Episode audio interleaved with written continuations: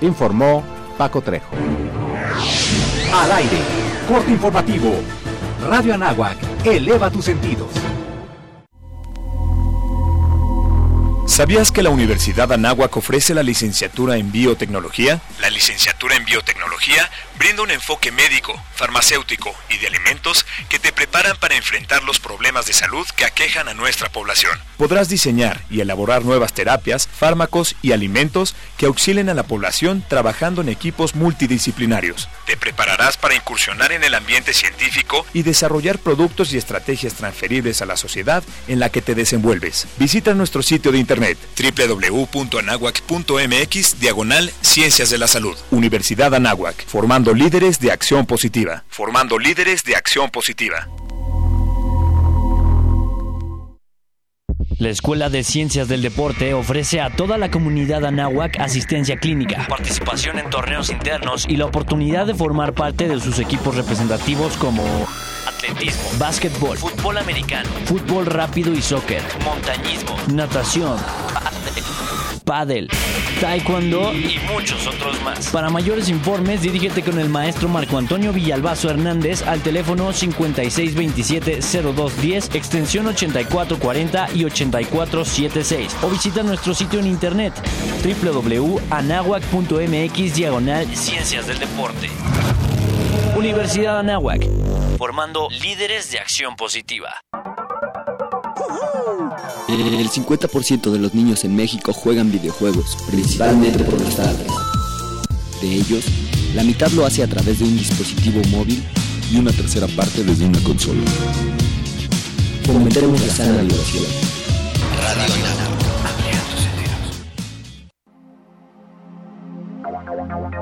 La Catedral Metropolitana de la Ciudad de México se encuentra al norte del Zócalo.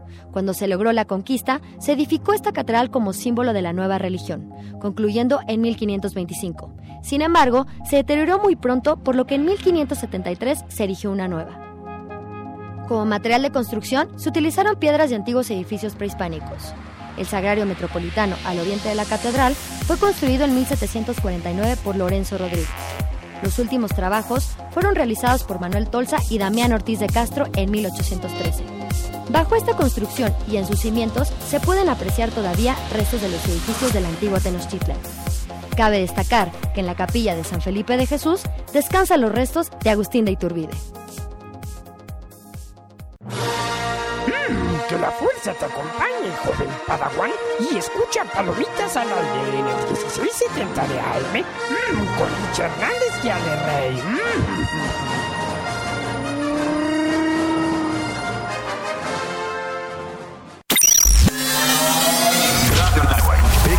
Comenzamos una emisión más. Gracias por estar en este espacio. Hola, ¿qué tal? Bienvenidos a Radio Nahuac. N. De un primer bloque de música. Hola, ¿qué tal? ¿Cómo están? En el 1670 de AM. Radio Nahuac, 1670 AM. Transmitiendo las 24 horas del día desde la cabina Don Jaime de Aro Castro.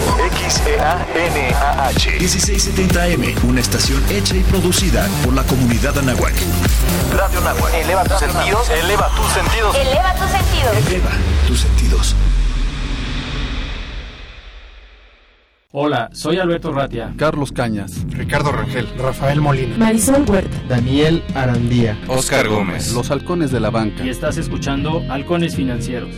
Atrapa el conocimiento bancario aquí, en Radio Nahuac, 1670 AM. Amplía tus sentidos.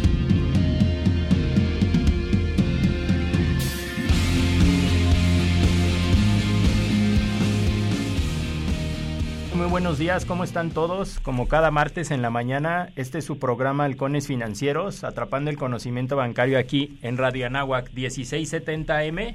Amplía tus sentidos. El día de hoy tenemos una invitadaza de lujo, pero antes de presentarla como Dios manda, quiero presentar a mi otro compañero de vuelo el día de hoy. ¿Qué tal amigos? ¿Cómo estamos? Como cada martes, regresando de vacaciones precisamente, les deseamos lo mejor de lo mejor a todos nuestros eh, alumnos que nos, nos escuchan, nos hacen favor, y a todos los que nos hacen favor de escuchar fuera de, las aulas allá en el 1670 y nos siguen en línea, un fuerte abrazo. Estamos muy, muy, muy felices de tener un invitado de, de lujo, Albert, y pues yo, yo creo que sin pormenores, este fíjate, solo por compartir algo, creo que este para que vean el calibre, algún momento este un amigo mío me pidió una evaluación de algunos criptoactivos y le dije que no había forma inteligente de este de evaluarlos. Bueno, pues ahora les traemos a alguien inteligente que sí sí evalúa los activos. Entonces, por favor, sin más ni más, mi querido Albert. Eloísa, ¿cómo estás? Muy buenos días. Hola, ¿qué tal? Muy buenos días. ¿Cómo están? Excelente, muy contento de tener a una persona que yo creo que debe de ser de los pioneros en este tema de los criptoactivos, ¿no, no Eloisa? Pues mira, tan, tan pionera creo que creo que no, porque porque Bitcoin surge en 2008 y, y yo digamos que que, que, que, yo me subí a esta ola de, de, de los cripto por allá de 2013 más o menos. Ok. ¿Y, cómo, surge, Loisa, tu interés en, en, blockchain? Porque tú estás estudiando un doctorado en la Facultad de Ingeniería de la UNAM y entiendo que tu tesis, tu investigación, se basa precisamente en la evaluación o cómo evaluar eh, criptomonedas o criptoactivos. ¿Es correcto? Sí, así es, es correcto. Eh, de hecho, bueno, inicialmente eh, mi interés por, por no tanto por blockchain, sino por Bitcoin, surge por la razón que a muchos les ha interesado, que es invertir. Es decir, eh, por ahí, si, si alguno se identifica, este, de pronto llegó gente y nos decían, oye, vamos a invertir en Bitcoin porque es el dinero del futuro y porque esto va a ser muy grande. Y entonces empezaban con este discurso y con esta invitación de vamos a invertir. Eh, y por eso por eso fue que yo empecé a involucrarme porque lejos de decir bueno sí quiero invertir en eso me llamó muchísimo la atención el, el fenómeno. Y este e, e, en, en aquel entonces cuando yo la, la información era muy escasa eh, en, ese año, ¿no? Eh, pero, pero yo en aquel entonces entendía a Bitcoin como una forma alternativa de pago, pero lo que yo veía es que desde aquel entonces se estaba utilizando ya como un instrumento de inversión y quienes lo estaban aceptando, que eran empresas como Overstock, eh, lo hacían más por una cuestión de moda.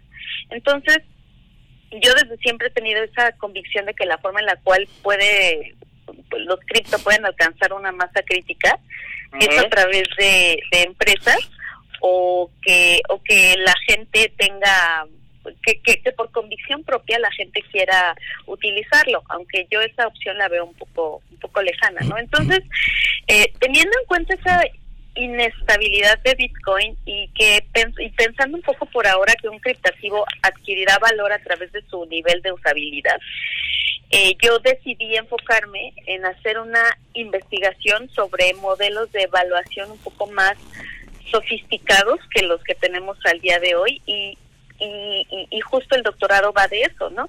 De desarrollar un modelo que apoye a las empresas a tomar mejores decisiones cuando quieran incorporar un cripto a la empresa como una forma de pago. Ok, estás, estás hablando, Eloisa, empresas, eh, ¿te refieres a cualquier comercio que además de aceptar pesos, por ejemplo, o dólares, o pagos con tarjeta, acepte alguna criptomoneda? Es correcto, empresas productivas que utilicen algún criptoactivo como una alternativa para ofrecer productos y servicios. Ok. en México ya existen empresas que las cuales les podamos comprar bienes o servicios pagando con algún criptomoneda, por ejemplo, con un Bitcoin, que creo que es de los de los más conocidos. Sí, aquí en México tenemos tenemos diferentes empresas. Al día de hoy, eh, yo te puedo, lo que yo te puedo comentar en ese sentido es que creo que las empresas son son bueno son establecimientos pequeños que de pronto toman la decisión de, aceptar cripto. Yo conozco a una tequilera Eh, Están en están en Irapuato y ellos utilizan cripto y aceptan cripto para comprar y vender. Eh, diversas cafeterías, pero al día de hoy todavía son pequeños establecimientos. No podríamos hablar de un fenómeno generalizado y totalmente aceptado. Oye, Eloisa, ¿y por qué se da esta tendencia de, de los pequeños negocios? ¿A qué se deberá? Pues mira, esto se debe pues hay varias razones, ¿no? Pueden ser una por moda, otra porque en algún momento también tuvieron cripto y entonces ahora es como buscar un, un, cash out, o sea, buscar una forma de, de darle movilidad. Em, y, y, creo que la principal razón es, es esa, ¿no? Es, es, es una cuestión más de, de, gusto, de convicción, que una decisión financiera eh, previamente estudiada o analizada. Entonces, justo por eso es, es la insistencia de, de esta investigación, porque al final del día, pues uno pensaría que eh, la adopción va a ser en empresas grandes y posteriormente se va replicando en eh, empresas pequeñas y eh, medianas y, y, pequeños establecimientos, ¿no? Pero no sucede así. Entonces es, es un poco hacer este estudio, este análisis para que empresas grandes puedan, para que puedan apoyar esta decisión en dado caso si quisieran hacerlo. Ok, ok. Oye, oye Loisa, por favor, compártanos. Creo que nos adelantamos mucho, nos, nos este, emocionamos aquí en el tema, pero solo, solo, solo para este, ver con quién estamos hablando. Bueno, Eloisa, eres ingeniera, ¿no? Sí, soy. Sí. Sí, sí, sí, compártenos, por favor, tu, tu parte de tu currículum, por favor, para que se entere el público. Bueno, yo de licenciatura tengo la carrera en ingeniería soy ingeniera mecánica eléctrica. Eh, la maestría la realicé también, hice estudios de ingeniería y al día de hoy estoy, eh, este es mi segundo año del, del doctorado en ingeniería, ingeniería financiera con, con este proyecto.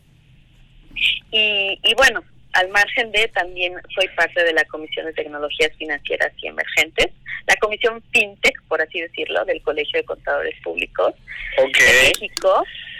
Um, también soy parte de la, de la de la plantilla de profesores de la Bolsa Mexicana de Valores.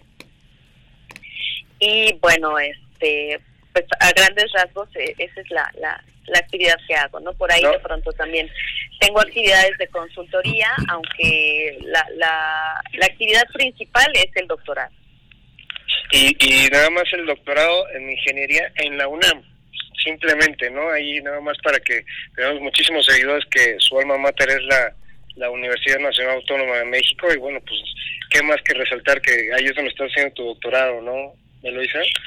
Es correcto. Es, eh, la verdad es que fue no fue no fue sencillo, no fue sencillo porque esta es hacer un doctorado y más con este tema es una cuestión de, de pues sí realmente ahondar mucho en, en, en, en el fundamento porque porque claro nuestra universidad eh, aunque aunque siempre nos abre las puertas, también busca que se hagan trabajos con calidad, ¿no? Entonces, eh, honestamente es, es, un reconocimiento y es un gusto que yo que yo puedo tener hacia mi universidad por haber eh, de alguna forma aceptado este tema, ¿no? Cuando de pronto en muchos lugares o en muchas situaciones, sobre todo en aquellos años, este no no era tan bien visto, ¿no? Al día de hoy todavía sigue causando bastante ruido el tema, pero pero pero la trascendencia justo va en eso, ¿no? Es, es ser hacer un análisis pero desde la investigación. Claro, serios, como se debe. Por, eso, la verdad es que lo que comentaba en un inicio, o sea, un trabajo de investigación sobre este tema, pues era algo muy necesario y, creo que yo la verdad es que honestamente no lo había visto dentro del mercado, o sea, había escuchado especulaciones como tal, pero nunca pues un trabajo tan serio, ¿no? Como el que estás realizando a través de la investigación del doctorado, ¿no? Es correcto. De, de hecho, de hecho justo justo el doctorado es eh, pues hacer investigación, pero considerando todas toda la metodología eh, rigurosa que, que se requiere, ¿no? Y al final es, pues, comprobar una hipótesis que en este caso podemos tener dos, dos aspectos. Pudiera ser que al final, en, en la investigación que yo haga, concluya que, que es viable o que es factible el, el uso de, de criptoactivos en las empresas, o también puede ser que mi resultado arroje que no es viable. Y eso también es válido, porque justo para eso es la investigación. La investigación es a partir de, de, estas eh, métodos cuantitativos, de esta forma cuantita cuantitativa, pues poder brindar una orientación. Y esa orientación no necesariamente tendría que ser positiva, ¿no? También pudiera ser que, que, al final nos diga, pues no no nos conviene por por ahora no nos conviene utilizar este instrumento como una forma de pago. Sí claro pero mediante un, una metodología. Este Alberto ibas sí, a decir algo sí quería queríamos preguntarte Loisa y tal vez para los que eh, son nuevos en este tema de los criptoactivos o cri criptomonedas si nos pudieras dar una definición eh, no sé si el término breve es bastante retador porque es un mundo nuevo para muchos, pero ¿qué es una criptomoneda? ¿Cómo, cómo se come o cómo, cómo, puedes tú invertir o comprar una, una, criptomoneda? Y le damos la bienvenida a Oscar Gómez, otro compañero aquí de, de los halcones financieros que, que, nos acompaña. Tarde, pero seguro. Tarde, pero seguro, sí. No, no me esperaba tanta afluenta de estudiantes hoy, pero bienvenido todo el mundo de regreso a clases, ¿no? incluyéndome. Adelante, Loisa, por favor, ¿qué sería una criptomoneda, un criptoactivo? Pues, pues mira, el, el, tú, mismo acabas de mencionarlo, ¿no? Por ahí de pronto tenemos varios conceptos que se han ido desarrollando.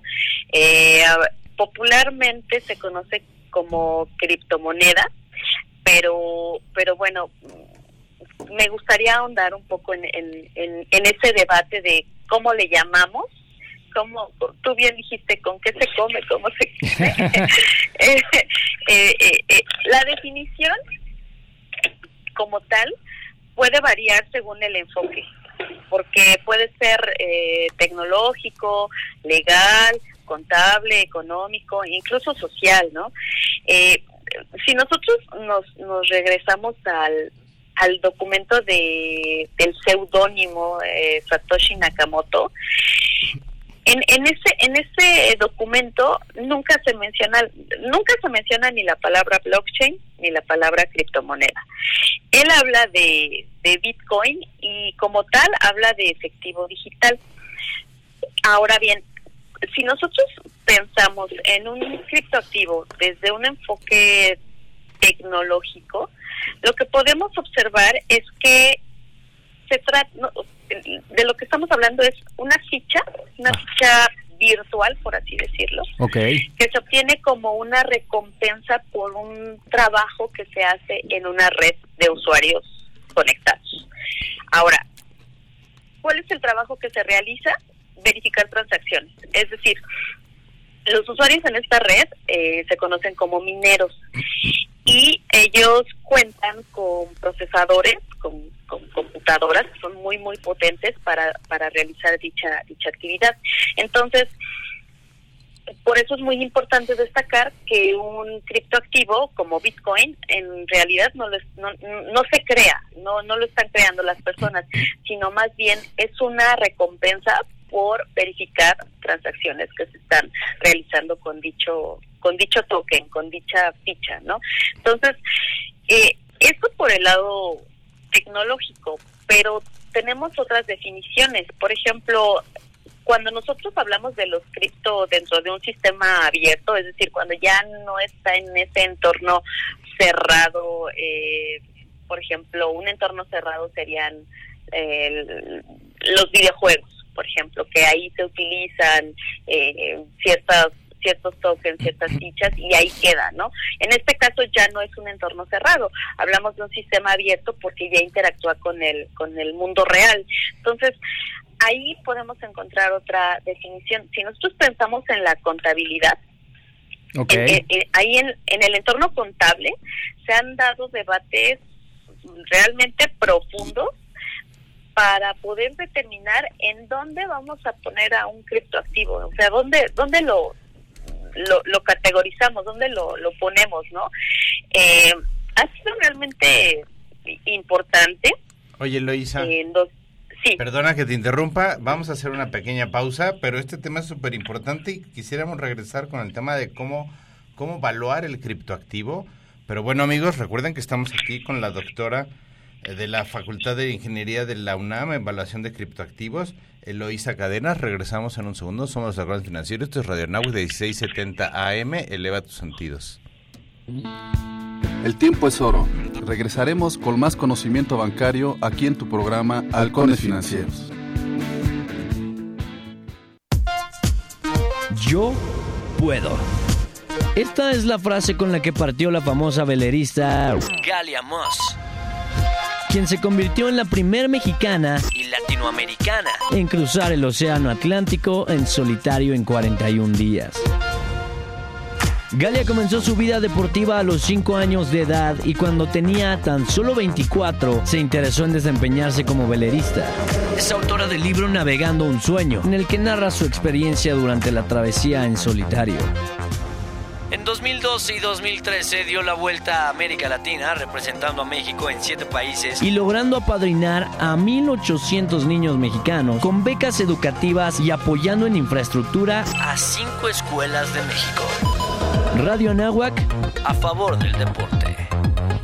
Ahora, ahora puedes escuchar de la pelota a la pluma todos los viernes de 9 a 10 de la mañana a través de Radio Anáhuac 1670 AM. Amplía tus sentidos. Amplía tus sentidos.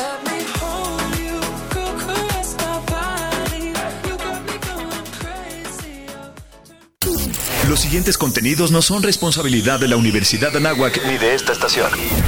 Lo que nos define, el trabajo. Lo que nos motiva, el bienestar de todos los mexicanos. En Baja California somos el segundo lugar en generación de empleos en la frontera norte y uno de los seis estados con mayor inversión extranjera directa. Y en Puebla somos el estado que más avanzó en infraestructura y calidad educativa. Además, facilitamos la apertura de miles de empresas. Esa es la forma de gobernar del PAN, cerca de la gente. Acción Nacional, unidos y fuertes para defender a México. Propaganda dirigida a los militantes del PAN. Los halcones financieros están aterrizando aquí en Radio Anáhuac 1670 AM. Amplía tus sentidos. De regreso. Hola amigos, seguimos aquí en su programa Halcones Financieros. Recuerden escribirnos a nuestras redes sociales, al Twitter, en arroba Halcones Fino, en el Facebook como Halcones Financieros. Recuerden que estamos con Eloísa Cárdenas, doctorante de la Facultad de Ingeniería de la UNAM en evaluación de cripto de, de cripto De activo. criptoactivos. Y es Eloi- Eloísa y es Eloísa Cadenas, ¿correcto? Cadenas. Cárdenas, creo. Ay, no, perdón. Ahora sí. No. este, tengo que darle suma a la pantalla, yo creo que ya. perdón, perdón. Eloisa, y estábamos platicándonos y justo nos, nos, nos quedamos en el tema de que, bueno, de que era una criptomoneda.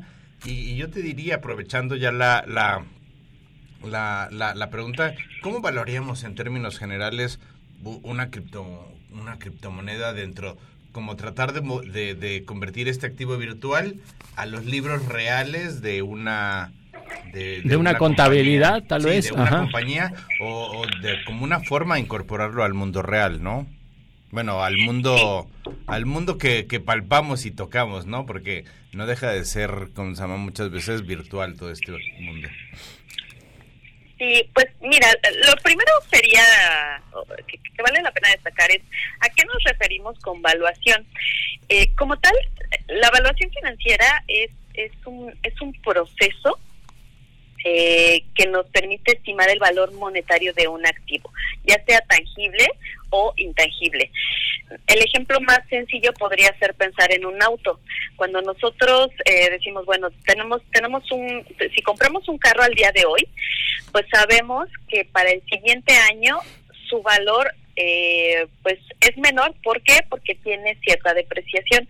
Ahora, por ejemplo, Un caso contrario es el de las acciones. Las acciones son son las partes que representan la, la pues una parte de la empresa, no un porcentaje de la empresa y le pertenece a un accionista. Pero estas acciones también tienen un valor.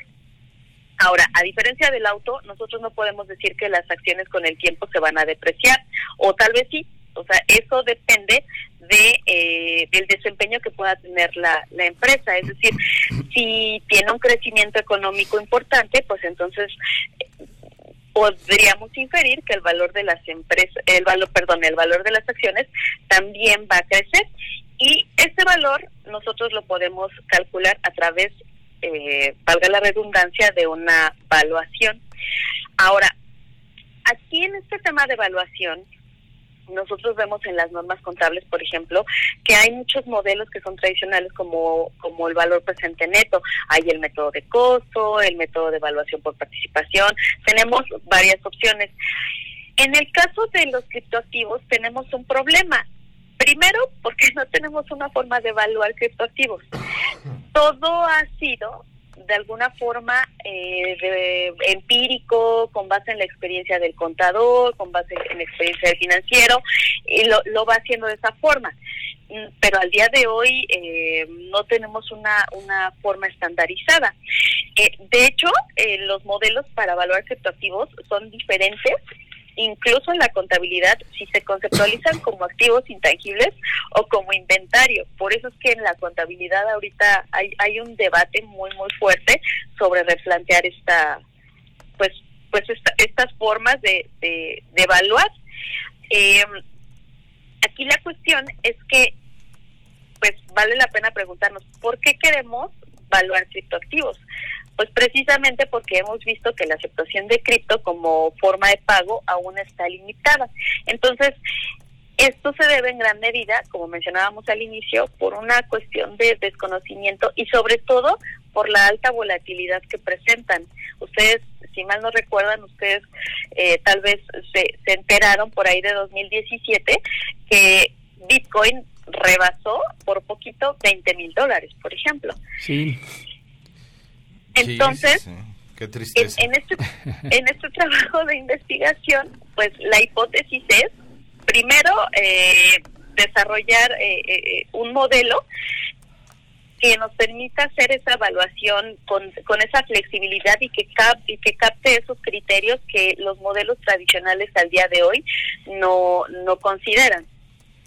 Oye, Elo, y solamente para eh, entender bien el alcance de tu investigación, porque sabemos es que es un tema muy, muy amplio, tú estás enfocada en poder determinar cuánto vale, entre comillas, cualquier criptomoneda, cualquier criptoactivo, o a lo mejor enfocada a evaluar un criptoactivo de que se pudiera aceptar de manera común, como Bitcoin o Ethereum, porque todavía el tema da para mucho, no existe una única moneda como el dólar, ¿no? Eh, es como decir, hay muchas divisas, ¿no? El dólar, el yen, el euro, y luego te encuentras algunas monedas de países chiquitos, si me permiten el ejemplo, que tú dices, oye, esta moneda tiene valor, la puedo yo comprar hoy y mañana va, va a haber mercado para poderla vender, ¿no?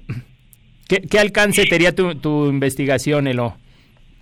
Bueno, aquí vale la pena destacar que aunque yo hablo, aunque estoy hablando de evaluación de criptoactivos, en realidad cuando, cuando en este trabajo de investigación, cuando me refiero a, a desarrollar un modelo que nos permita cuantificar los efectos de aceptar un criptoactivo como forma de pago, sí, en realidad desarrollar un modelo tendría que ser o tiene que ser aplicable a cualquier criptoactivo o a cualquiera que, que, esté categorizado como tal o que su naturaleza se asemeje, ¿no? Por ejemplo, a, a, Bitcoin. Pero eh, a diferencia de, de, de, las de las valuaciones de acciones o bonos, por ejemplo, aquí eh, eh, el hecho de decir como forma de pago, entonces ya estamos pensando en flujos de efectivo. Y justo va por ahí. ¿Por qué? Porque la, la metodología o el modelo que pienso desarrollar toma los modelos matemáticos de los derivados, por ejemplo, modelos como Black and Scholes, eh, modelos de opciones, pero no sé, pero pero aquí el criptoactivo eh, va a resultar o, o se- más bien se incorpora a esos flujos de efectivo y el flujo de efectivo como tal es el subyacente que yo utilizaría para hacer esta evaluación. Es decir, aceptamos un cripto como forma de pago y entonces eh, yo haré proyecciones de flujos de efectivo y al final haré esa evaluación para determinar si la empresa eh, aumenta su valor o no. Ok. Ok. Podría, podríamos hablar, Eloisa, de algo parecido. Digo, aquí los valores de las acciones, pero sobre todo en, el- los mercados financieros hay algo muy, eh, vaya, una, una metodología muy especializada en, la parte de, divisas, que sería yo creo que lo más parecido. ¿Es correcto tener de comparación este el mercado Forex a lo mejor versus el criptomonedas? ¿Estaríamos hablando bien si, si quisiéramos comparar esto? Pues mm, en realidad, hon- honestamente por eso, por eso yo he procurado cambiar el, el término en lugar de criptomoneda cambiarlo a criptoactivo, porque por donde le busquemos al día de hoy no podemos conceptualizar, a pesar de que de que está definido y está creado, por ejemplo, Bitcoin, que es el caso más popular, está creado como como efectivo digital, al día de hoy no cumple con esas características. Desde el enfoque económico, o sea, desde las, las características del dinero fiduciario, por ejemplo, hasta el Ajá. enfoque contable, hasta el enfoque legal, este, en ninguna de estas tres partes, digamos, eh, o disciplinas eh, principales, eh, ninguna de las tres lo conceptualiza como, como divisa o como, o como dinero fiduciario. Entonces, por esa razón, eh, es más sencillo entenderlo como un activo, como un activo intangible. Ahora, eh, eh, eh, eh, tratarlo como una divisa tendría otro alcance y otras implicaciones. Y, y, y el problema está básicamente en que al día de hoy los países, salvo Venezuela, eh, no lo aceptan como una moneda de curso legal. Ok, entonces, para que más o menos, el- y corrígeme por favor, para que estemos hablando sería un valor intrínseco. Cada, cada criptomoneda tendría un valor intrínseco como tal. Lo que pasa es que aquí a veces se confunde mucho el término precio, costo y valor. Y, y eso es algo que de, unos meses a, a la fecha he venido haciendo énfasis en, en donde tenemos que separar un poco, tenemos que separar un poco esos esos tres conceptos porque sí en un criptoactivo sí podemos encontrar esas tres definiciones. Ahora, claro que tienen un, eh, aunque dicen que no tienen un valor intrínseco, pues más bien eh, el valor está en función del impacto que genere en la industria, del impacto en este caso, en mi investigación, el impacto que genere en los flujos de efectivo de la empresa. Claro, si, si estos flujos de efectivo eh, realmente impactan de forma positiva, podríamos hablar de un valor eh, que, que le está generando a la empresa, no, no Ok. como tal al criptoactivo. Entonces, eh, pe- pero si, si hablamos de costo, por ejemplo, pues aquí nos tendríamos que ir eh, a hacer una revisión incluso de, de la forma en la cual se está minando y del consumo de energía, porque ahí hay un costo implícito por hacer esta actividad. Y, y bueno, el precio pues corresponde básicamente a la oferta y a la demanda, ¿no? Ok, ok, entonces para, para entender, y eso, y eso creo que es lo, lo más enriquecedor, estás evaluando el impacto por cada criptoactivo que tenga la empresa, es decir, la, a la empresa le va a generar un valor el hecho de aceptar o no aceptar eh, X criptomoneda. Exactamente. Digo, al día de hoy, la, la investigación todavía está en proceso. Al día de hoy no, no podríamos no podríamos afirmar si, si un cripto eh, va a aumentar el valor de la empresa. De hecho, la investigación, eh, pues, pues busca eso, ¿no? Busca determinar si efectivamente va a incrementar su valor o no como como eh, como digo la analogía es con las acciones no vamos a ver si o vamos a ver si si esta decisión si esta decisión que voy a tomar de aceptar cripto como forma de pago realmente va a aumentar el valor de mi empresa o probablemente yo esté teniendo pérdidas, por ejemplo. Entonces, eh, eh, eh, esa forma cuantitativa todavía está en proceso. Digo, espero en, en, en, los próximos dos años ya tener el resultado final. y, y, bueno, pues ya podría decir de manera este, específica cuál fue el resultado. Y, y, esto y esto depende el, el a que cómo se llama a que no sabes el valor de la perdón, de la contraprestación de la criptomoneda. O sea, por ejemplo, si yo vendo pizzas y las vendo a, a mercado abierto a 200 pesos y me pagan con un Bitcoin y resulta que el Bitcoin vale 20 mil dólares, pues ahí la, la, la, empresa tiene una utilidad, ¿no? Pero si me hubieran pagado con el Bitcoin de hace 20, de hace, no sé, de hace unos años, que eran, que valía menos de un dólar, o sea que eran como 20 pesos, pues ahí tristemente pues hubiera perdido yo dinero por mi pizza, ¿no? Exactamente, justo, justo, justo es eso. O sea, por ejemplo, eh, ahí, ahí tenemos, tenemos una doble función. ¿Por qué? Porque tú eh, la, empresa lo estaría registrando como un activo no circulante diferido, pero además en el, en el tratamiento contable se verá que va a existir una pérdida o una ganancia por ese por ese tipo de cambio.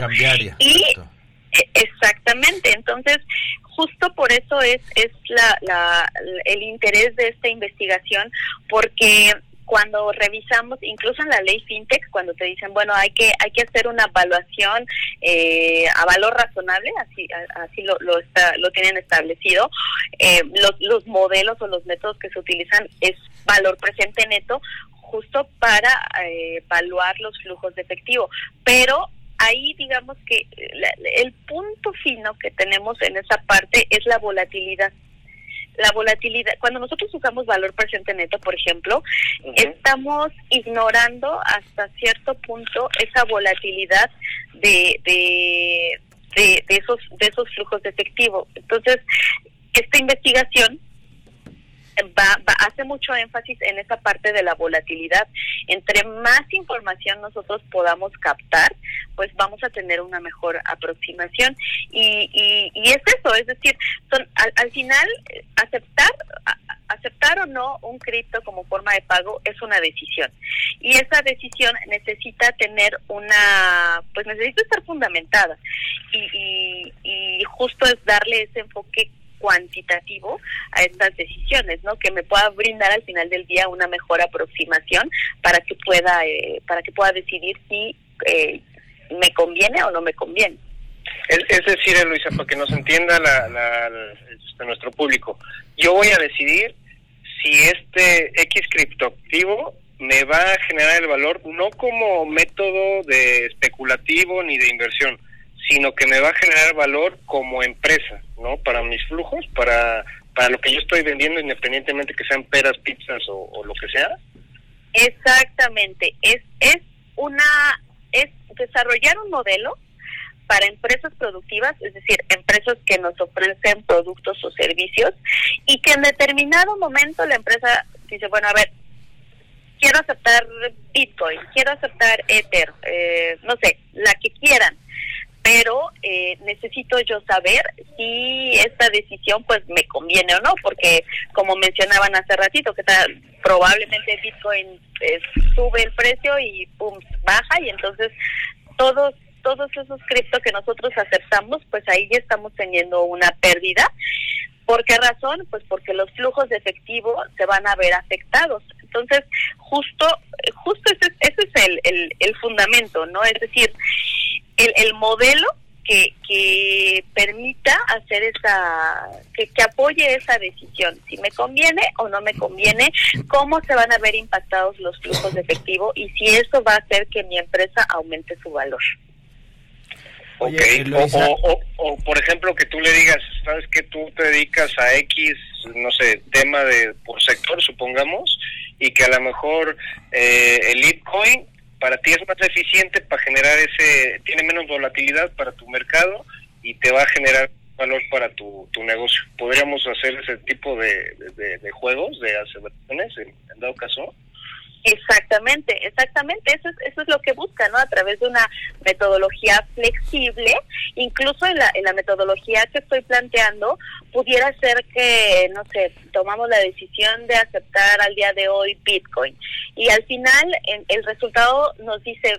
Eh, es una, es una metodología se llama opciones reales, en donde tienes varias formas, ¿no? Puede ser abandonar la decisión, puede ser posponerla, puede ser ampliarla, o sea, es decir, que ya no solo aceptes a lo mejor un cripto por determinado tiempo, sino que sino que a lo mejor bueno, esta decisión la tomo por un año y a lo mejor con el resultado puedes decir, me voy a dos años.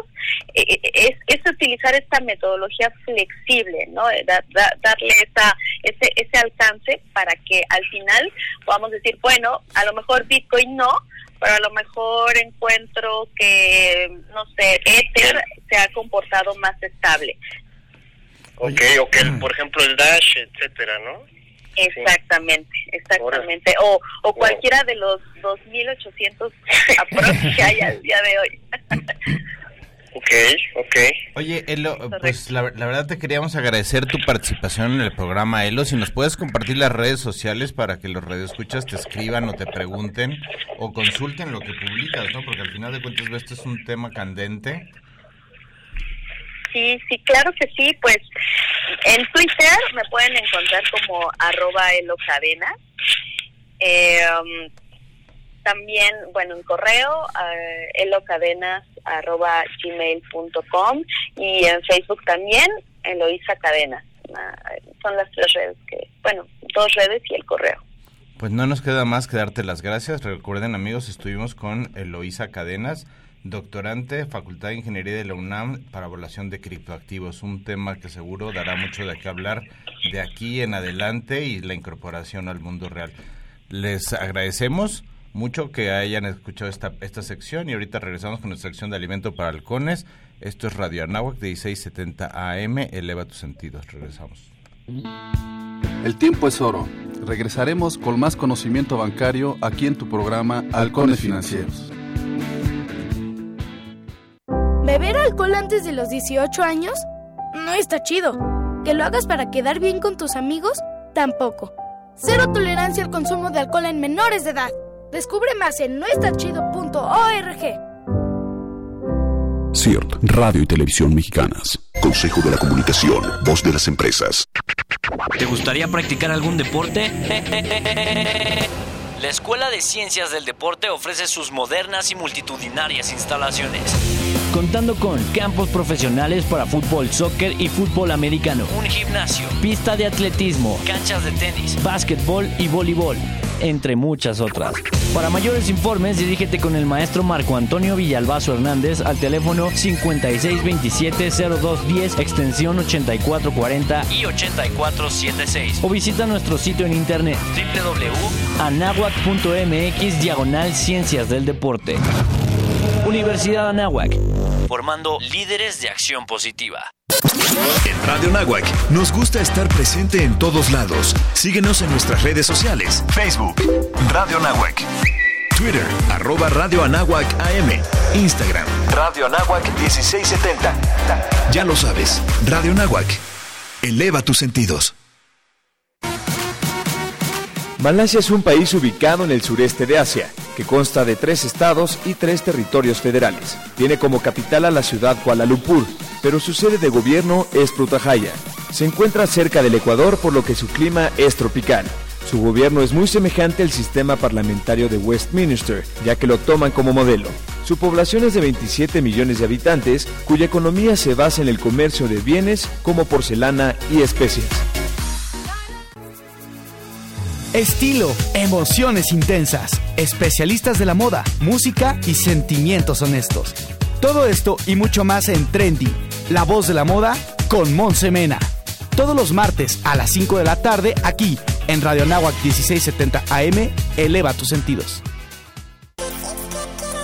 Los halcones financieros están aterrizando aquí en Radio Anáhuac 1670 AM. Amplía tus sentidos. Amigos, pues ya estamos aquí de regreso. Vamos a entrar a nuestra tercera sección, Alberto, a la, a la sección por la que todo el mundo adelanta el podcast, ¿no? Exacto, a la, esperadísima sección de alimento para halcones. Alimento para halcones con Ricardo y Marisol, Marisol y Ricardo. Hola Marisol, buenos días. Hola, hola, ¿qué tal amigos? ¿Cómo están? Este, muchas gracias por, por ser la esperadísima sección, ¿verdad? Claro, Marisol. pero bueno, la verdad es que el tema que ustedes trataron hace rato también fue muy interesante y este y yo creo que deja mucha enseñanza, ¿no? Adelante, Marisol, todo tuya. Bueno, primero primero que nada, Marisol, si nos puedes compartir tu, tu Twitter para que los radioescuchas te sigan.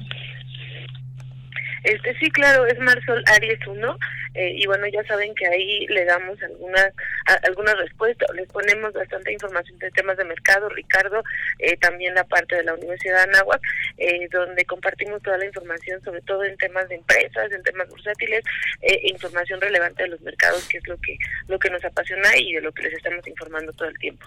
¿Y cuál es el tuyo, Ricardo? Es JR Rangel 23.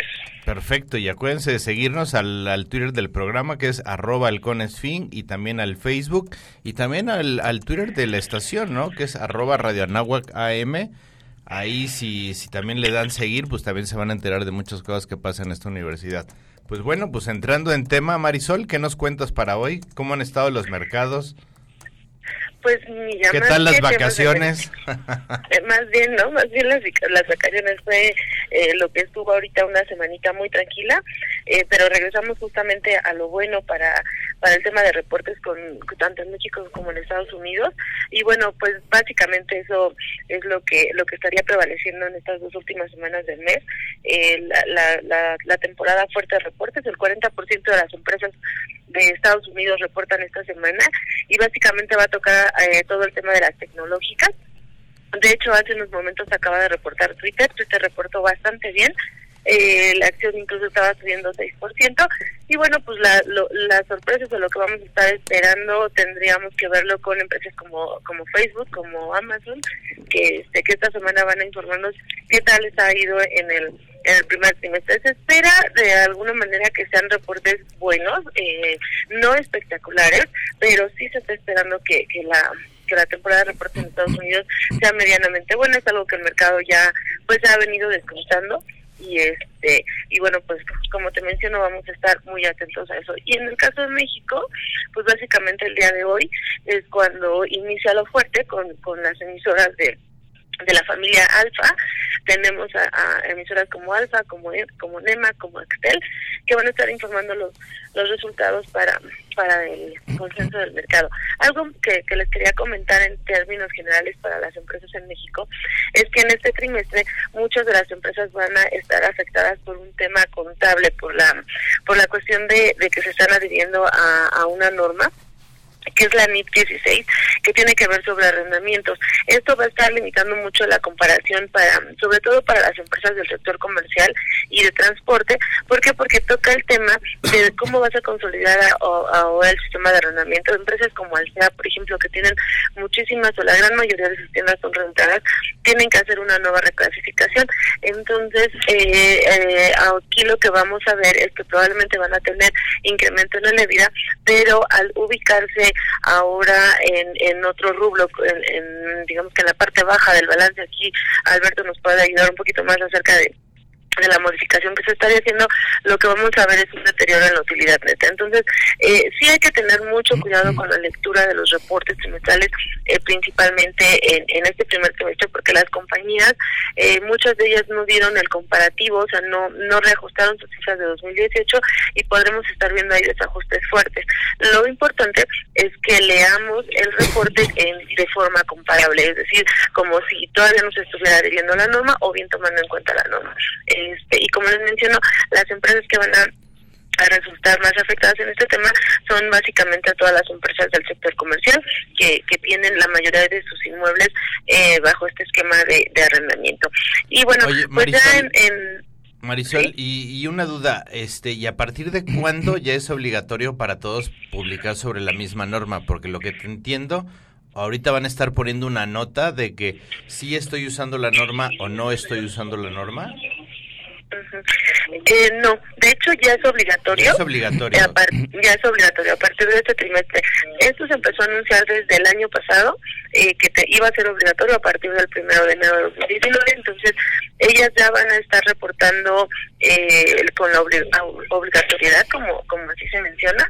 Eh, pero bueno, lo que nos han estado comentando las diferentes empresas es que harán un apartado, ¿no? O sea, con bajo la norma de NIF eh, y sin la, sin la NIF. Entonces, como los analistas o la mayoría del mercado solo va a contar con, con este trimestre, eh, le va y el trimestre del año pasado va a estar sin sin este efecto, va a ser más fácil comparar para nosotros sin el efecto de la NIF. Entonces ellos nos van a ayudar poniéndonos los dos los dos resultados para que tú veas cómo se afecta eh, y esto, como te menciono, es que esto va a estar afectando el, el, balance general, va a tener un incremento tanto en los activos como en los pasivos y al final eh, se va a ver efectos en, temas de depreciación eh, que, que nos va a estar inflando de alguna manera el EBITDA para algunas empresas, pero pero bueno, pues eso no quiere decir que les haya ido muy bien, sino que traen traen un efecto por, por la norma, pero sí sería a partir de este trimestre.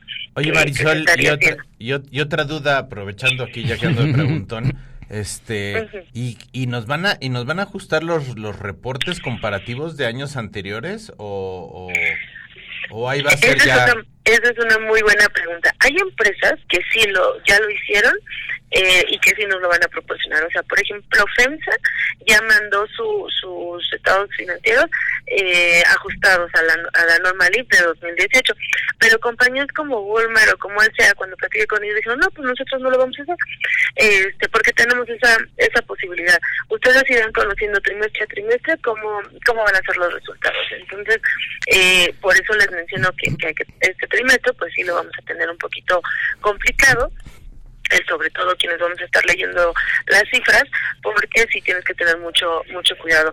Y lo cierto es que eh, la, lo que se les está diciendo a las compañías es pues váyanlo presentando trimestre a trimestre. Entonces vamos a tener todo un 2019 en el que trimestre a trimestre nos van a ir informando eh, cómo ajustaron sus cifras. Eh, esto eh, un poquito las entiendes porque por ejemplo al SEA que la gran mayoría, el 90% de sus inmuebles son rentados, hacer todo este ajuste eh, y luego adherirse a, a normas también internacionales señalan que les está costando mucho trabajo y sobre todo en temas de auditoría que no se han puesto muy de acuerdo con los auditores de qué es lo, cómo lo van a presentar, si es bajo esta regla, si es bajo, o sea, si presentas el cargo del arrendamiento al principio o hasta que termina el año, generalmente tú rentas todo un año, eh, obviamente el efecto que lo cargues todo eh, en el primer trimestre a que lo cargues al final al final del año tiene tiene un efecto distinto para, para la compañía entonces eh, entiendo yo y esto acá les comento se están peleando mucho eso, eso no lo dije yo verdad pero más o menos así veo que están como con un tema con, con los auditores, tratando de, de, hacer la mejor presentación de los números para que la empresa salga beneficiada y no perjudicada. Ese sería el punto, ¿no? Que si yo te lo doy de eh, en un principio quizá me veo más afectada que si te lo doy al final. Y, y esos son los temas que, que nos han comentado la, las compañías eh, que han tenido para su propia contabilidad. Y bueno pues el problema nos lo dejan a nosotros los, los analistas para la lectura de pues léeme como quieras leerme y, y ve si, si voy bien eh, de acuerdo a, como tú lo ¿no? Lo que hemos visto es el Uh, qué caray, ahí, ahí sí, sí nos ayudan con el, con el ruido, no sé, Ricardo Marisol. Ajá. Ahí este.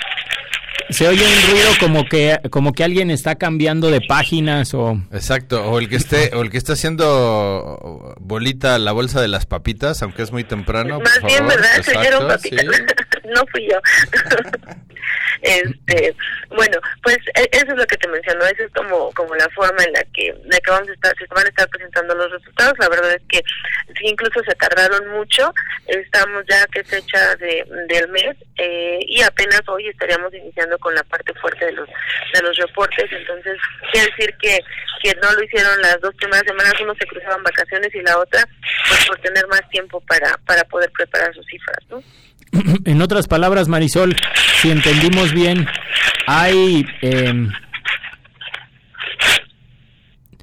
en otras palabras, Marisol, si entendimos bien, hay eh, la necesidad de empresas que no compran activos, que solamente los rentan, como rentar un edificio o rentar un avión, de expresar dentro de su contabilidad ese activo como si fuera propio y todos los impactos financieros que eso conlleva para que los estados financieros reflejen la realidad. En otras palabras, como tú mencionas, cadenas comerciales como un Walmart o un Alsea, como gran parte de los inmuebles los rentan, no, re- no venían reflejando esos activos como si estuvieran en su contabilidad. Lo novedoso de esta de este principio contable o de esta norma contable pero- es que dicen, oye, si tú no puedes vivir sin tener 50 mil locales rentados, de- mostrarías mucho mejor tu situación financiera si los registraras como un activo tuyo, porque entre comillas eh, Pero yo creo que no van representan a esos, a- eso. Pero ¿no? yo creo que no van a esos activos, Alberto. Según yo, lo que yo entiendo de la norma es hay hay esquemas de arrendamiento, de arrendamiento operativo que, por ejemplo, eh, están arrendando lo que es un restaurante, por ejemplo, eh, Alsea, un Chili's, pero a lo mejor todo lo que le metieron al local, el local en sí no lo pueden registrar como porque ese pues sí tiene un dueño y ese está pagando su renta, pero la renta que están pagando por todo el equipamiento del local, a lo mejor como no tiene un mercado secundario y no lo puedes desmantelar y llevarte el piso y ponérselo, oye, le dejo de pagar a la arrendadora y llega el arrendador y se lleva el piso, o las eh, o, eh, o sea es no tiene un valor secundario pues eso eso no lo puedes considerar como una renta lo debes de considerar como un activo. Y entiendo que por ahí es el problema que han que han buscado este tipo de esquemas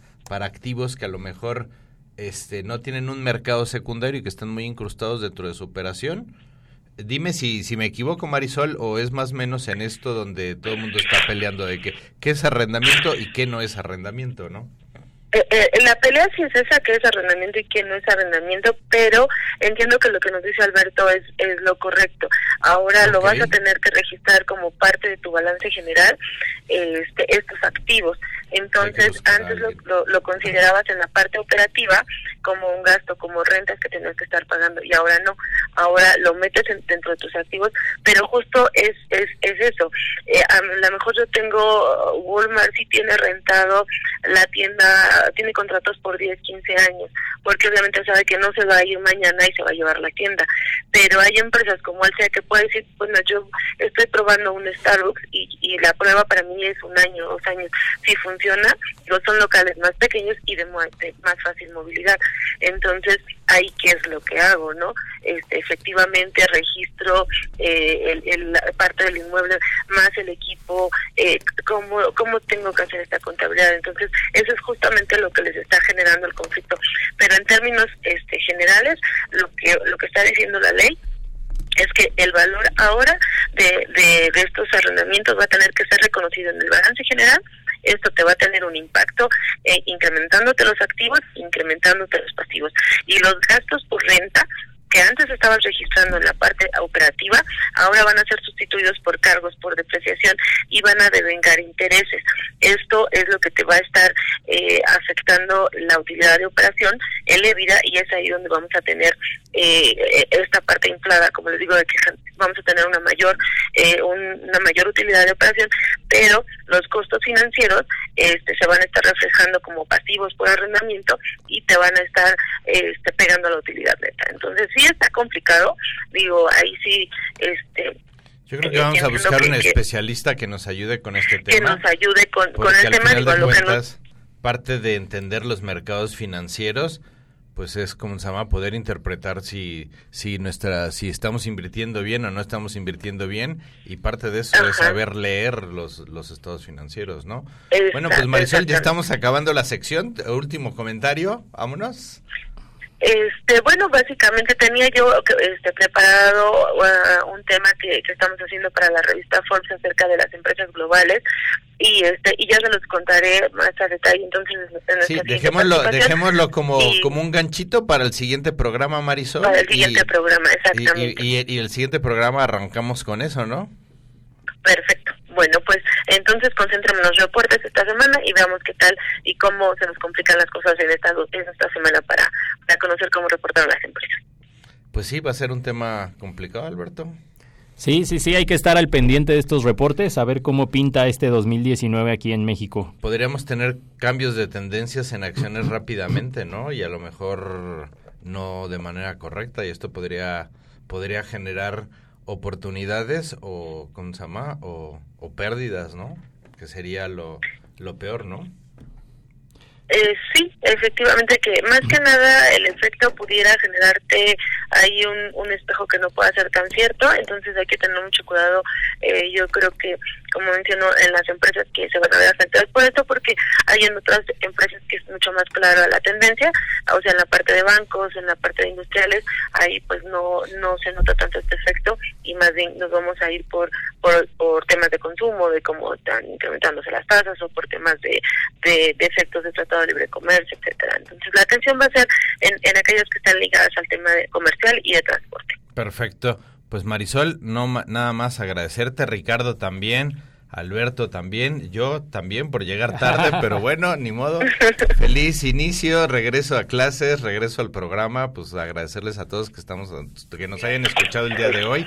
Recuerden que somos sus amigos de Halcones Financieros. Acuérdense de seguirnos en el Twitter, que estamos en arroba halconesfin, o en el Facebook, o en arroba marsolares1 para que sigan a Marisol, o JR Rangel 23 para que sigan a Ricardo, y a la estación es arroba Rayanahuac AM. Y pues bueno, sin más, los dejamos, somos sus financieros.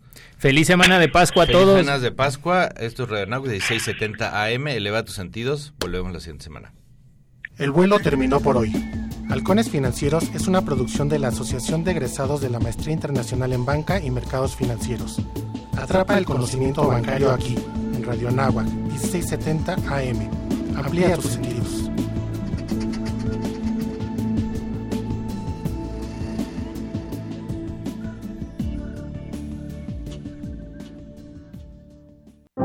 Fumar antes de los 18 años no está chido.